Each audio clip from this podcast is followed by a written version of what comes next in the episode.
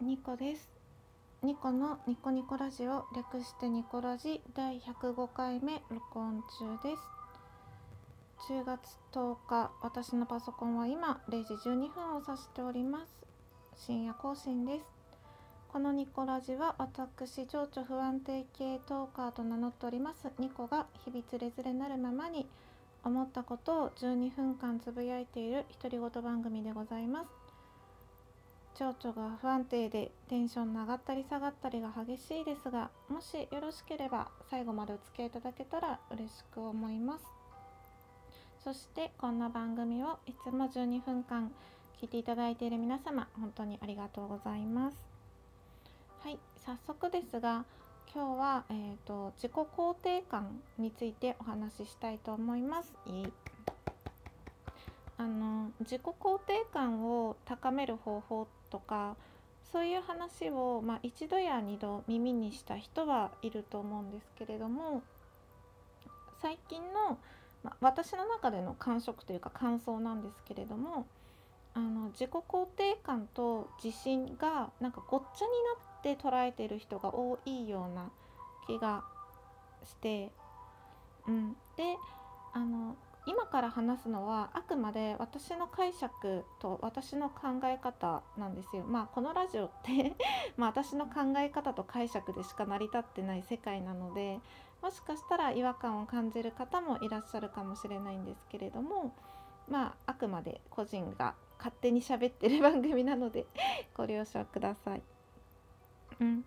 まずあの自己肯定感とは何かっていう話をすると私の中で自己肯定感は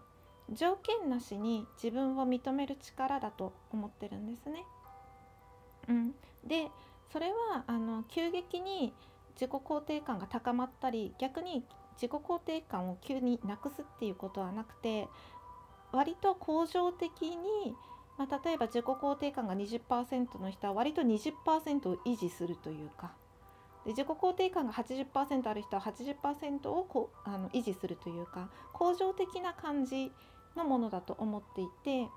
じゃあ自己肯定感を高めることはできないのかっていうと高めることは可能なんですけれどもじんわりじっくり高まっていくものじゃないかなと思ってるんですね。長い、まあ、時間をかけてで自分でも気づかないうちにあの振り向いて振り返ったらいつの間にか自己肯定感が上がっていたなって気づくような部類のものだと思っています。であの最近の、まあ、例えば自己肯定感を高める方法みたいな、まあ、ネットのサイトとか、まあ、本とかでもあるんですけれども例えばあの毎日筋トレをして自分を褒めてそれで自己肯定感を高めましょうとかうんと自分をあの自分ができる今生きていてできているところを数えてあの褒めて自己肯定感を高めましょうとかそういう感じのうんお話があったりするんですけれども私はそれは自信をつけるっていう部分のお話だろうなと思ってて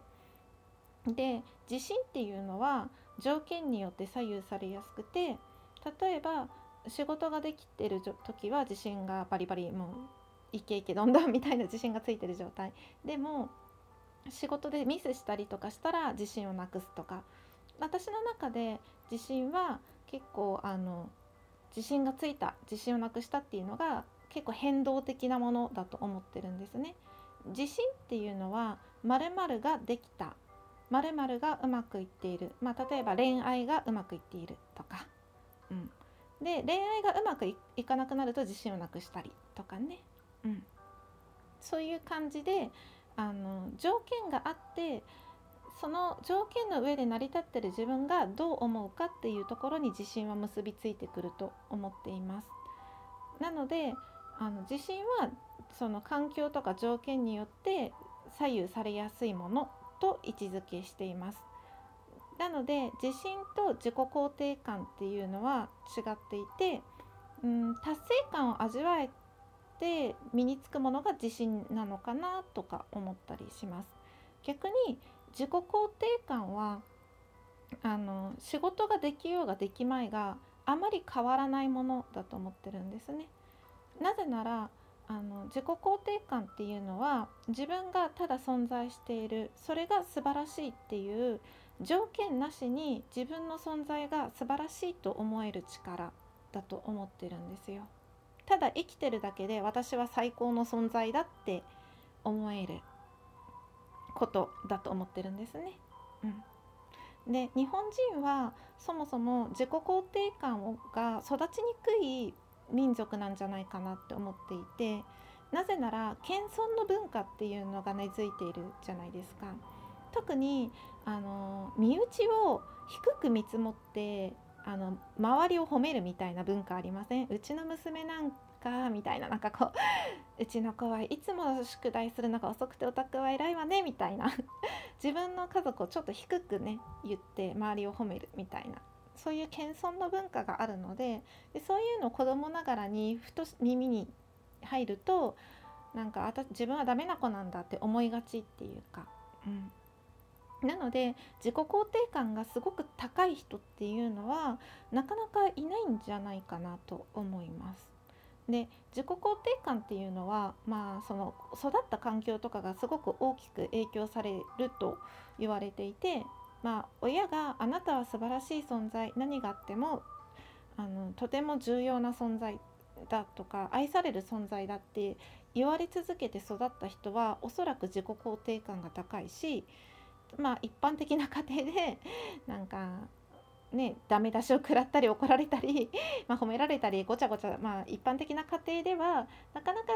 なんかその自己肯定感が育ちにくい環境なんじゃないかなと思っています。うんなかなかですねその日本人のその文化として身内を褒めるとか無条件に肯定するっていう文化がないですからね教育的にも。うんただ、まあ、今大人になった、まあ、私とかね、まあ、聞いてる人とかが、まあ、高校生が聞いてるとか年齢層が分かんないんですけれども、まあ、聞いてる人が何歳かは分からないんですけどじゃあ自己肯定感を高めるために3歳まで戻りましょうとか とかそんなことができたらいいんですけどそんなことはできないしじゃあ自己肯定感が高くないのは親のせいなんだって言ってずっと親のせいにしてね 生きていくのもそれはまたあの非生産性なんだろうななんかメリットがない生き方だと私は思ってるので。せっかくあの大人になって自分の時間が持てるようになって自由な生き方ができる時代に生まれているのでまあ他者のせいにせずね今からどうやって自分の自己肯定感を自分自身が高めていくかっていうそれが大事だと思っています。じゃあどうしたら自己肯定感が高められるかっていうお話をします。で自信と違って自己肯定感は何かができたから褒めようとか何かを達成して身につけようっていうことじゃなくてただ自分が存在しているだけで素晴らしいと思えるかどうかっていうところが鍵になってきます。でもそれをいきなり目指すのはあの普段普通に生活している人がエベレストを目指すような登山で言えばですよあのものだと私は思っていていきなりそこまでジャンプするのはほぼ不可能ですね。うん、最初に申し上げたように自己肯定感っていうのはじんわりゆっくり育っていくものだと思うので焦らずにあの高めていくのがいいと思います。じゃあ具体的にあのどうやって高めたらいいかっていうお話になるんですけれどもまずあの自分を否定しないっていうのが大事だと思っています。うん、